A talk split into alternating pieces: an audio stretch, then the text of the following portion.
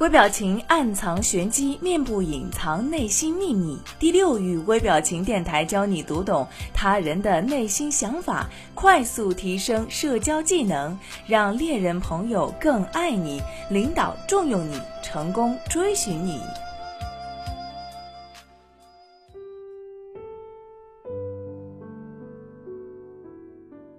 各位好，欢迎收听微表情与读心术节目，我是千堂。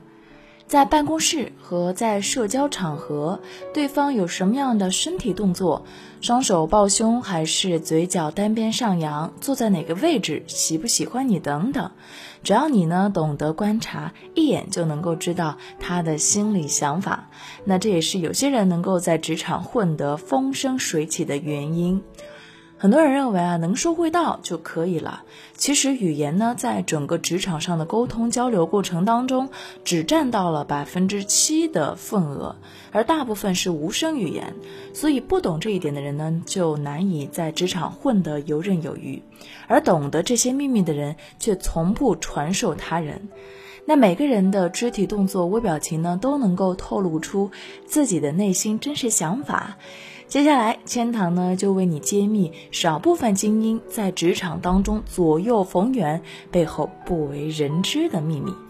第一个就是双手抱胸，双手抱胸的时候呢，自己就会更加的有自信。但其实双手抱胸的姿势也有一点点太过于保守和沉闷。在工作场合下呢，除非你是面试官和领导，双手抱胸，一方面显得你在进行自我防御，有所保留，不愿意敞开心扉；另一方面给人带来不易接近的印象，它显然不该成为你与人交流的第一选择。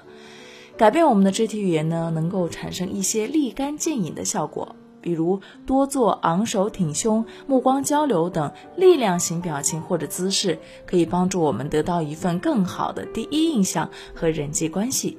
第二个就是关于脚步，注意你的双脚，因为双脚的朝向呢，能够泄露出很多意想不到的信息。当你走进正在谈话的同事当中的时候呢，如果这两位同事的脚原地不动，仅仅是转过他们的上半身来对着你，那么说明他们并不太希望你加入他们俩的对话。那如果双脚向你打开了，就表示你可以加入他们的谈话。当你跟一个同事交流的时候，他的上半身正对着你，看起来像是认真，但是他的脚呢却朝向门。那这个时候你就要注意了，他可能很想结束这一次谈话了。他的脚告诉你他想离开，即使是脚交叉着，但脚的朝向门口已经表达了他的想法。第三点就是关于笑容，我们笑呢是因为开心，即便是我们不开心，笑也会让我们感到舒服很多。人类所表达的情绪并不仅仅受大脑控制，我们身体的各个肌肉也会帮助强化感情。即便你很紧张，在谈话、面试和会议之前，在休息室或者其他安静的地方，脸上时常挂着微笑，会让你感到更有成就感。第四点就是保持一致。当你的肢体动作和谈话对象相似的时候，能够缓解你们之间交流中的紧张和不安。比如坐着或者站着的时候，肩靠肩，面向同一个方向，这能够让你的所处环境更加的舒适一点。跟陌生人见面第一次的时候呢，一开始就建立亲密关系，其实是非常困难的。如果使用这些方法，就能够让你更快的建立起人际关系啦。今天的节目呢，就到这里结束了。感谢您的收听，微表情与读心术，我是千堂，下期节目不见不散。